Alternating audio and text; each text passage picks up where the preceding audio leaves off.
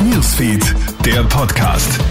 Hallo, einen schönen Samstagmorgen wünsche ich dir aus der Krone Hit Newsfeed Redaktion. Hier ein kurzes Update. Weiterhin Aufregung in Kindberg in der Steiermark. Dort soll ja aus einem ehemaligen Pflegeheim eine Flüchtlingsunterkunft werden. Gestern Freitag rufen die Freiheitlichen zu einer Demo auf.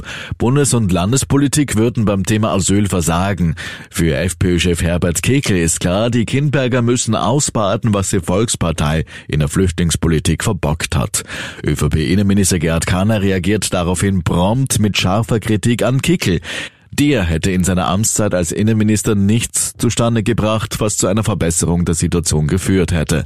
Kahner sagt zur ATV. Daher halte ich es für unverantwortlich und schäbig, dass es Politiker gibt, die sich hier als Brandstifter bedienen. Nämlich der Herr Kickel, der sich in Wahrheit als Asyltourist ausgibt. Der hüpft im Parlament herum wie ein Gockel, fährt dann an die burgenländische Grenze, fährt jetzt nach Kindberg, nur um hier Wirbel zu schlagen. Das ist schäbig und das halte ich für hinterhältig, wenn man so etwas tut und nur auf die verunsichernde Bevölkerung aus ist. Schmälere Geldbörsal und schlankere Geschenke. Laut dem WIFO bleibt auch heuer das Weihnachtsgeschäft unter dem Vorkrisenniveau und auch der Handelsverband sagt ganz okay. Der Handel spürt heuer nämlich deutlich, dass viele Menschen den Sparstift ansetzen und weniger für ihre Weihnachtsgeschenke ausgeben. Vor allem bei Artikeln wie Büchern oder Elektro sind die Menschen zögerlicher. Rainer Will vom Handelsverband. Das ist so, dass heuer pro Kopf 15 Prozent weniger äh, für Weihnachtsgeschenke ausgegeben wird.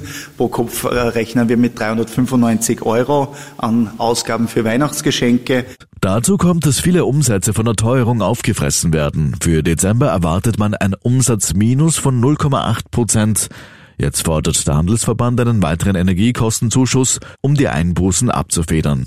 Der erste Transatlantikflug mit erneuerbarem Treibstoff startet 2023. Eine Boeing 787 Maschine von Virgin Atlantic wird mit dem erneuerbaren Kerosin von London nach New York fliegen.